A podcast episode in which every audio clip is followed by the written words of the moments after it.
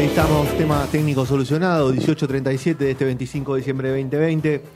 Como decíamos, vamos a presentar el linkeador especial Navidad, esta sección donde hablamos de música, donde Marcos de la ciudad de Villa Regina se encarga de, linkearnos entre historias, artistas, músicos, eh, pintores, eh, estudios de grabación, ciudades y muchos más. Señor Marcos Coleto, ¿cómo le va?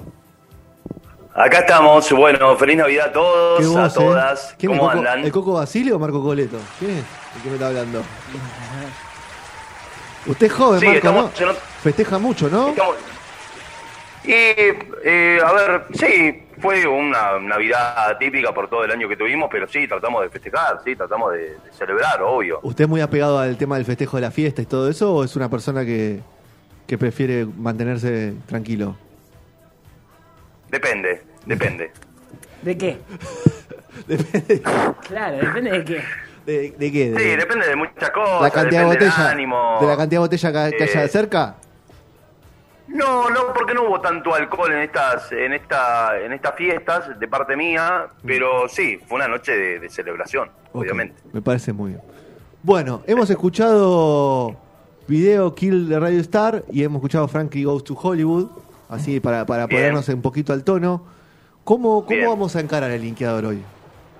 Sí, primero que nada pido disculpas, no sé qué pasaba, la computadora con la que estoy anda un poco lenta, así que debió ser eso, un poquito que, no aparecía en su momento, pero bueno, aparecíamos con un poquito de, canciones así que tienen un poco de relación, porque hoy vamos a hablar de, eh, a ver, obviamente el, el, linkeador de diciembre cayó 25 de diciembre, cayó en Navidad, y mm, bueno, a lo largo de la historia, a lo largo de los 60 años de música popular, uno ve que eh, siempre las canciones un poquito referidas a, Navidad, a las fiestas navideñas, vienen más de los Estados Unidos. No sé si, se les, si les llamó eso la atención alguna vez que, digamos, de Latinoamérica o del rock argentino no hay mucho eso, no hay mucha relación eh, de la canción hacia, hacia Navidad. Viene más de eh, Estados Unidos y un poquito de Inglaterra. De Inglaterra viene también y vamos a hablar hoy de una canción eh, referida a la Navidad, eh, muy conocida de mediados de los 80, del año 1984, que se llamó Do They Know It's Christmas? Mm. Eh, que se pregunta, ¿ellos sabrán lo que es la Navidad? Que es como la introducción, a ver, ¿vieron cuando hablamos un poquito de lo que es el Live 8, lo que es, bueno, todo lo que pasó en 1985 con la hambruna de Etiopía, con ese eh, recital que hizo que el rock se volviera global, se volviera global porque se transmitió vía satélite para todo el mundo. Eh, bueno, eh, a ver, la idea empezó un poquito acá. Esto arranca en 1984.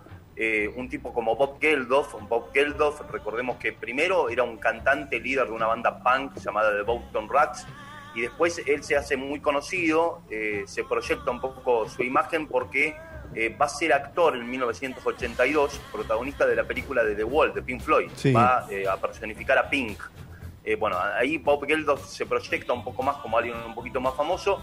Y dos años después de la película de The Wall, en el año 84, él un día, nada, ve una, un documental en la BBC de la hambruna de Etiopía y se comunica con una persona muy conocida en los 80, muy conocida en el ámbito del punk, de la new wave, del post-punk, inglés obviamente, llamado Mitch Ur, que era el líder de una banda eh, llamada eh, eh, Ultravox.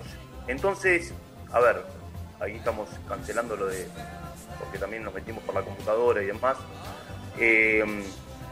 ahí él se comunica con, este señor, con, con Mitch Ur, y le dice: Mitch, mira, vi este documental del hombre de Etiopía, terrible. La verdad que podríamos hacer algo entre todos los músicos de Inglaterra, entre los mejores, más conocidos, desde el pop más boludo al rock más serio, y eh, juntarnos para hacer una canción, eh, grabar un simple y que todo lo que eh, penda ese simple sea recaudado a la hambruna de Etiopía.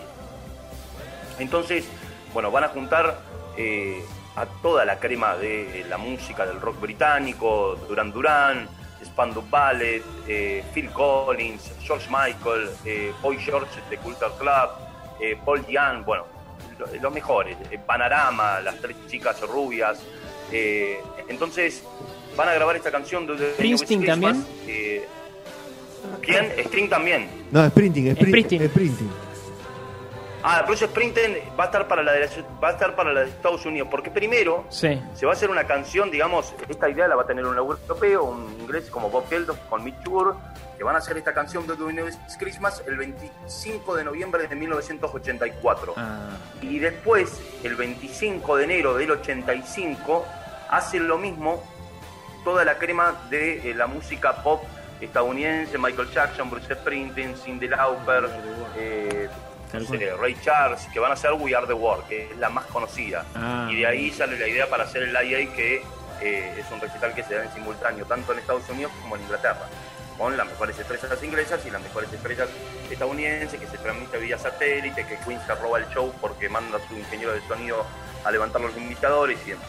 Entonces, eh, cuando graban esta canción, eh, primero lo querían como productor a Trevor Horn.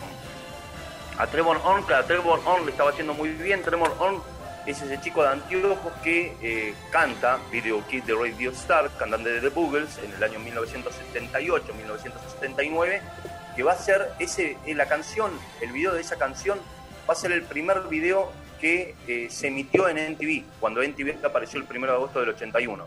Va a ser esa canción de The Boogles. The Boogles era una banda electrónica, sí, de música disco, eh, bailable, eh, que lideraba este señor llamado Trevor Horn, y tenía el mismo, el mismo manager que Yes. Y Yes, cuando estaba por un momento donde el rock sinfónico estaba quedando totalmente relegado por lo minimalista de- del punk y de la canción New Way, de la canción cortita, eh, nada, se reforma, se va John Anderson, el cantante legendario de Yes, eh, y el manager va a hacer que The Boogles, aunque no lo crean, el cantante de The Boogles, The Video Kid de Radio Star, sea el cantante de Yes. Y van a sacar un disco muy raro en el año 80 llamado Trama, que bueno, va a ser la mezcla de The Boogles con Yes. Y eh, ahí hacen una gira con Tremor On. Tremor On eh, dice, bueno, me voy de Yes, me vuelvo productor musical. Y el tipo eh, va a comprar un estudio de grabación, se va a hacer productor musical, y eh, va a comprar un estudio de grabación eh, muy legendario en Nothing Hill llamado eh, Basin Street. Los Basin Street Studios eran eh, estudios propiedad de eh, Chris Blackwell. Chris Blackwell lo hemos nombrado muchas veces, Sí. es el capo de Ison Record, el tipo que le da la oportunidad a Bob Marley de ficharlo con su sello inglés para que publicara Catch Fire en 1973. Y dueño, por ejemplo, Compass Point Studios, donde se grabó Packing Black de ACDC, Rey Azúcar de los Cadillacs, Emotional Rescue de los Stones. Eh, entonces, este señor va a comprar estos estudios, le va a comprar a Chris Blackwell, eh, que son los mismos estudios donde Queen grabó, por ejemplo, eh, News of the World, donde sale We Are the Champion, disco del año 77. Bueno, Queen grabó ese disco ahí. eh, después es el mismo estudio donde Dark Strike grabó su disco debut en el 78. Eh, donde King Crimson grabó Discipline en el 81. Barato no se lo vendió Marcos ese. Sí, no, para nada, para nada. Pues ya Y venía Trevor Horn lo- claro, Trevor Horn lo le cambia el nombre al estudio de grabación y le pone Sound Studios. En los Sound Studios vieron que el último disco de 10 había sido Drama, en el cual Sí. él había sido cantante en el 80. El próximo disco de 10 es en el 83, donde John Anderson vuelve, hay una historia de resurrección ahí muy linda Sí. y sacan el disco 90.125 que tiene la canción más conocida de Yes, Owner of the Lonely Heart, que eh, se graba en los Sound Studios y lo produce Tremor Horn. Tremor Horn pasa de ser el cantante de Yes a ser el productor en eh, bueno, esos estudios que son de él y se estaba haciendo estaba haciendo un nombre bastante grande porque en el 84 eh, produce también eh, Relax de Frankie Goes to Hollywood. Sí, él no solo produce esa canción, sino que la padrinó a esa banda. A ver, entonces, a ver, a, Tre- a Trevor le fue mejor de productor que de, artista, cantante, músico, podemos decir. Total, total, total. O sea, un caso Total. como Santolaya, ahora que tenemos el rompan todo, medio Claro. el debate rompan sí. todo en, en- en- en boga, podríamos para- paralelo con, con Santolaya. Sí, hay un debate bastante caliente con Rompan Todo y Trevor Horn le pasa algo parecido, porque él como cantante fue bastante conocido en Video Kid de Radio Star, en el disco Drama de 10, es un disco olvidado de hace 40 años, que casi nadie se acuerda, pero después el tipo hizo muchas producciones muy famosas y estaba siendo un productor bastante famoso en su estudio, Sam's Studios, que le había eh, pertenecido a Chris Blackwell, al tipo que eh, descubrió a Bob Marley y el tipo que introdujo el reggae en el mundo. Eh, y entonces, eh, nada, cuando estos dos muchachos, Bob Geldof con Mitch Hur, se encuentran para hacer con esta idea, ¿caché? ¿Qué hacemos? Para la hambruna en Etiopía, llamemos a todos nuestros amigos, gente grosa de la música pop inglesa, dicen, bueno, ¿quién lo puede producir? Y el productor del momento, que había si- hecho número uno como el 90.125 de 10, con esa canción tan conocida, eh, que es Corazón Solitario, o eh, bueno, eh, la canción Relax de Frankie Goes to Hollywood, lo llaman al tipo. Y Trevor Horn les dice, no, estoy ocupado, tengo la agenda muy llena. Bueno, el tipo se hace robar, pero le dice, pero les dejo mi, le dejo mi estudio, les dejo los Sounds Studios para que, bueno, laburen ahí, porque la canción, eh, como era una, un evento especial de alguna manera, la iban a grabar y la iban a mezclar todo en el mismo día. Todo en el mismo día, O una sea, tenés que, jornada muy tenés que larga. conseguir todo, todo, todo tenés que conseguir todo ese mismo día para poder grabar. Exactamente. No mandaban las grabaciones como ahora. No, para nada. Tenían que ir al estudio, que fue todo un evento eh, a la mañana. Esto se puede ver en YouTube, donde hay una cobertura periodística, donde todos van llegando en limusín. Eh, eran celebridades. Me imagino cómo estaba la. Para estacionar estaba medio complicado. Olvídate. Sí, no sabés, con- no sabés lo que era la pinta de los Durán Durán, que eran estrellas mundiales en ese momento. O sea, Y el ego, ¿no? el También. El, el ego de. ¿Quién más? de- el ego, digo, de dónde. De cómo. ca- De cuánto cantar, dónde. eh, si, va, si va a salir en un video, no sé si se hizo. eh, también, o sea, supongo. En los horarios que, que lo invitaron, o sea, la verdad Sí, debe haber sido muy difícil. Imagino. Total, hubo mucho ego, hubo mucho ego, hubo muchas cosas prohibidas también porque dicen que la grabación estaba para abajo y bueno, vino gente que después la picó, eh, que después vamos a hablar un momentito de eso, pero, eh, y era la mañana, una mañana británica. Eh, lo llamaron, por ejemplo, a Boy George, bueno, cantante de Culture Club, él estaba en, la en, el, en el otro lado del charco y lo llaman eh, lo habían llamado, lo habían convocado para la grabación y el tipo había salido la noche anterior, se le había recontrapuesto. Entonces Bob Geldof lo llama, che, tenés que venir al estudio. No le atendía el teléfono porque estaba durmiendo todavía. Y miren cómo se manejaba todo con las estrellas antes, con los artistas eh, musicales que eran celebridades, que el tipo eh, se levanta a cualquier hora, se toma un avión, aterriza el avión y se va a grabar en los Sanos Studios. El tipo, Boy George grabó su voz a la tarde, porque no pudo ir a la mañana, porque estaba del otro, en el otro lado del charco en su habitación durmiendo, totalmente borracho. Hermoso. Típico de Esto- estrella de esto es rock. Sí. Esto es real.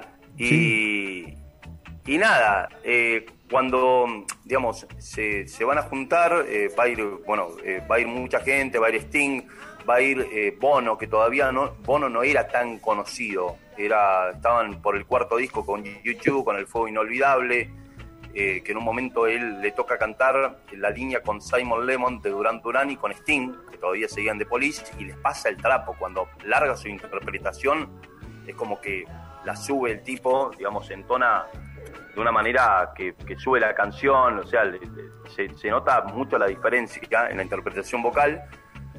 Y, digamos, habían invitado a una banda de rock clásico que todavía no había metido un hit trascendental radial, que era la banda Status Quo. No sé si recuerdan. No, No. yo no lo conozco.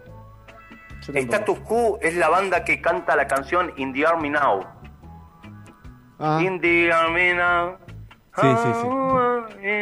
Bueno, esa canción, pero todavía no eran eh, famosos canta bien, esa Marco. canción. Esa Sí, sí, no canción es bono, pero canta bien. Tal cual, tal cual. Esa canción la van a sacar en el 86, todavía no eran estrellas. Nah. Pero es una banda así que, que venía de los 60 y los invitaron a ellos. Y ellos estaban un poquito vejetes frente a Duran Duran, frente a Spandau Ballet, a Paul Weller, a, toda la- a Bono.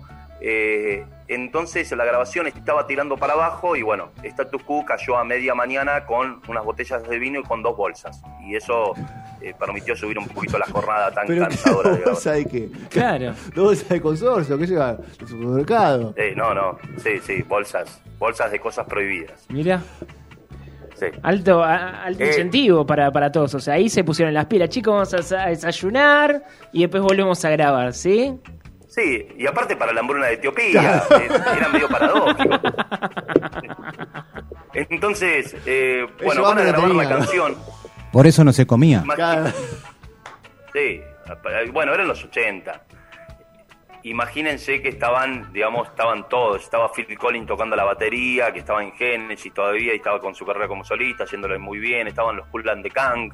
Esto se puede ver todo en YouTube. Después se va a repetir esta grabación en el 89 con estrellas como, por ejemplo, donde va a estar Brian May, porque Queen no estuvo. Eh, Queen no estuvo después, por eso Queen se va a hacer robar para estar en el Live 8 eh, cuando Bob Geldof los llama a Queen para que estén en el Live 8 en el festival, el 13 de julio del 85, le dice, no, no, vos no nos invitaste a la canción, a Do They Know It's Christmas, así que nada, no vamos a estar. Y, eh, Pero en el medio, eh, perdón, Marquitos, ¿no está en medio en, en conflicto Queen en ese momento? Que es después Sí, porque se haciendo. reúnen, claro. Que es después porque Sí, se reúnen estaba- en el Live Aid. Exacto, sí, no le estaba haciendo muy bien, no estaban tan unidos, pero estaban ahí con Radio Gaga, con algunos videos en el 84, pero bueno, no Eh, estaba como Freddie Mercury queriendo hacer una carrera como solista, era una etapa complicada. Tal cual, sí. Y entonces Bob Geldof lo llama eh, a Jim Beach, al, al manager de Queen, y le dice, decile a ese viejo puto, estas fueron las palabras de Bob Geldof, no las mías, no maten al A mensajero. ver. Eh, a ese viejo puto bigotudo que va a tocar para un público tan numeroso que nunca antes tocó. Porque se va a transmitir vía satélite. Va a ser el primer festival de rock en la historia que se va a transmitir vía satélite para todo el mundo. Y bueno, a ver, Freddie Mercury nació para ser estrella, no iba a negarse a ello, así que es por eso que Queen, viniendo de una etapa tan mala, ellos dicen, bueno, es nuestra oportunidad de resurgir como banda. ¿Qué hacemos? Si tenemos 15 minutitos para tocar y todos vamos a tocar con el mismo sonido y vamos a tener un semáforo en el escenario que nos va a indicar cuándo tenemos que terminar de tocar y un reloj y demás, hagamos, tratemos de hacer en esos 15 minutitos que tenemos de show un popurrí de nuestras mejores canciones y bueno, vamos a ensayarlas bien para que quede buenísimo. Pero vamos a hacer una trampa. Llevémonos a nuestro in- ingeniero residente, ingeniero oficial de la banda, para que se mande a escondidas a la consola del lado del escenario y levante los limitadores cuando nosotros toquemos. Entonces es por eso que Queen se roba completamente el show del Live Aid, que lo muestran en la película. Pero, a ver, ¿es, es, es un diferencial sonar más fuerte a veces? o Porque muchas muchas bandas no, no, no están hechas para, para sonar fuerte. O no, no, no sé si en coincide lo este caso sí. En este caso sí, Sí. Se, se marcó Por- una... porque muchas veces se, se critica a, a muchas bandas, a muchos recintos por, por sonar bajo. Re- recuerdo me- me- obras, recuerdo River muchas veces después de, de- de- del problema con los vecinos y, y escuchar bajo, o sea, eh, de verdad es un, es un, o sea, después yo lo sentí, hay- ¿no? Es un limitante. Lo que pasa, lo que pasa, Nico, que hay que ponerse en contexto también. En los 80, eh, ver un recital en un estadio no es como ahora. O sea, si vos estabas muy lejos del escenario, en un estadio de 80.000 personas, ¿no? Sí. Eh, no ibas a disfrutar tanto del show, había mucho acople, no se escuchaba muy bien. Entonces, que te pongan limitadores de sonido en la consola en los 80, en el 85 para tocar, eh, no ibas a sonar, o sea, eh, sonar despacio en los 80 eh, no era como ahora, era, digamos, con algunos riesgos. Es más, en la actuación de Queen, si uno ve atento, se puede captar bastantes acoples, temas de sonido y demás. Así que por eso era una diferencia, por lo menos en los 80, sonar fuerte. Ok. Por el, por el tema de la tecnología que había. Pero más que nada por la gente que asistió entonces al, al, al- Claro. al estadio. Claro, Ok. también. Pero aparte uno ve cómo en el recital de Queen, cómo la gente queda totalmente atontada. La gente queda eh, totalmente seducida. eh, es tremendo. O sea, hacen temblar la tierra. Es la, es la realidad. Le levantaron esos limitadores y todos estaban tocando con el mismo sonido porque no querían que nadie se robara el show. Y lo más importante ese día era la hambruna de Etiopía. No tenía que ser una banda. Y bueno, Queen la, contra, la recontra rompió. YouTube también hizo un... Hay, hay un momento ahí medio épico de YouTube. Sí, sí, tremendo. Que YouTube tocó antes que, Tocó, que sí. Queen, que lo muestran, lo muestran muy bien en la película. No sé si vieron la película Sí. que cuando Queen está subiendo al escenario, se cruzan a los YouTube. Sí, sí, pues se lo quería comer, parece Freddy a, a Bono. Estaba fachero, dice. Ah, sí. Sí, estaba con el pelito raro. Sí. ¿Está- ¿Estaba con los Eh, anteojos ya en, en ese momento? Bueno, no, todavía no. Ok. No, no, no, era un inocente todavía. Eh, y nada, y después esa canción Know It's Christmas se la van a hacer en el 89 con algunas estrellas más. Después lo van a repetir en el 2004 eh, como aniversario, porque de la grabación, porque la grabación había sido en el 84. Eh, entonces, sí, el aniversario número 20, claro. Entonces lo van a hacer con Chris Martin, Beyoncé, eh, bueno, Bono va a estar de nuevo. eh, y después se lo van a hacer en el 2014 para el aniversario número 30, donde va a estar hasta One Direction. O sea, estrellas británicas. Había menos falopa ahí. ¿eh? Había menos bolsas. Había Sí. menos bolsas ahí. Sí, sí, sí. No estaba Status Quo. No estaba Status Quo para, para zafarla. Eh, Che, Marquitos, bueno. ¿y, lo- y los Stones no figuraron en ningún lado? Eh, los Stones estaban totalmente complicados en ese momento. estaba- Estaban, to- sí, estaban totalmente postergados. Sí, estaban postergados, estaban olvidados. Eh, Mick Jagger estaba diciendo por todas partes que estar con una banda tan vieja como los Stones era una soga al cuello. Keith Richard con esto lo quería asesinar. Eh, y es el momento donde los Stones sacan un disco muy jaggeriano, muy Michael Jackson, que es eh, Undercover, del Claro. 83. A mí me encanta el disco. Eh, es un disco donde hay mucho mucha percusión puertorriqueña también. Es muy clayero, muy, muy de Clash también el disco. Eh, hay cosas interesantes ahí que me gustan. Es un disco que no, lo- no hacen giras, hacen videoclips. Y cuando ellos estaban en esa etapa, eh, Mick Jagger, esto es un datito de color, Mick Jagger los, los, los lleva a ellos, a los Stones, los convence de firmar un contrato con la CBS, que la CBS en ese momento era la, la, mam- la mamá de los chicos, porque tenía a Michael Jackson con Thriller, con 25 millones de copias vendidas.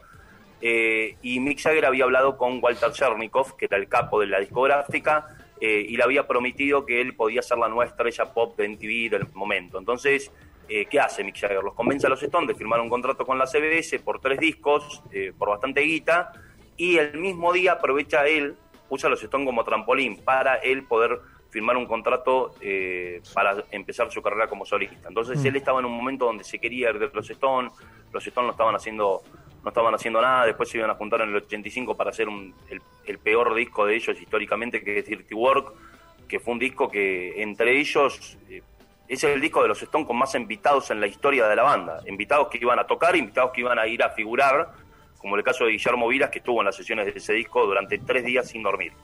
Guillermo Vilas, mirá. Sí, era amigo de Bill Wyman. Claro, es, es como que invites al Tito Medina, ¿no? A, a cantar también. Sí. Sí, no, fue ahí a tomar un trago, estaban en París y bueno, él vivía en París y fue. Ok. Muy bien. Eh, Y bueno, nada, bueno, retome, retome para cerrar. sí, nada, hoy quería hacer la linkeada, digamos, empezar con ese tema de Navidad y hacer la- el hilo ese que eh, lo hemos hecho en el linkeador, si no mal recuerdo, de los estudios Sans, que bueno, lleva un poquito a Dire a Bob Marley, lleva a Queen con News of the World, eh, lleva a distintos lugares que, bueno, a Yes con el 90.125, con Frankie Coach to Hollywood, en esta una canción navideña que no es de Estados Unidos, pero que es eh, de Inglaterra, que se hizo para la hambruna de Etiopía, eh, que todo lo que se vendió fue recaudado a todo lo que estaba sufriendo Etiopía a fines de 1984. Impecable. Ah, ha pasado el linkeador de Navidad. Muchas gracias, Marcos. Vaya a descansar. Gracias, Marquito. Eh, termine la Navidad tranquilo. Igual, le, Muchas le gracias a usted. Le, le queda a domingo. ustedes. No sabemos, capaz que mañana tiene que hacer cosas. Ah, ok, No ok. sabemos que mañana tiene que laburar. Capaz que mañana tiene que laburar. ¿O no? ¿Tenés que Eh, trabajar no, estamos mañana. Marquitos? No, estamos libres, estamos, estamos tranqui. Ah, Mañana genial. estamos tranqui. Bien. El domingo capaz que sí. Pero bueno. Bueno, eh, la se- la, sección de linkeadores en Instagram la, la ves, en, en Twitter la ves y después también en Spotify la podés escuchar, disfrutar los linkeadores anteriores y si no en YouTube, que hay varios también linkeadores subidos de varias historias como la de Denny Corde- Denny Cordell que contó la vez pasada Marcos. No, sí, estuvo bien, estuvo bien ella. Eh, bueno, nada, felicidades a todos, a Muy todas, bien. los que hacen No Son Horas, y bueno, y a toda la gente que nos está escuchando, que tengan, eh, bueno, que estén teniendo una gran feliz Navidad y bueno, que tengan un, un gran fin de semana todos. Buenísimo, Marquitos. Un abrazo grande, cuídate. Chau, Marquitos. abrazo Chau, enorme. Chau, Chau, chau. Gracias. chau, chau. Cerramos con Queen, para que disfrute también el señor Sergio.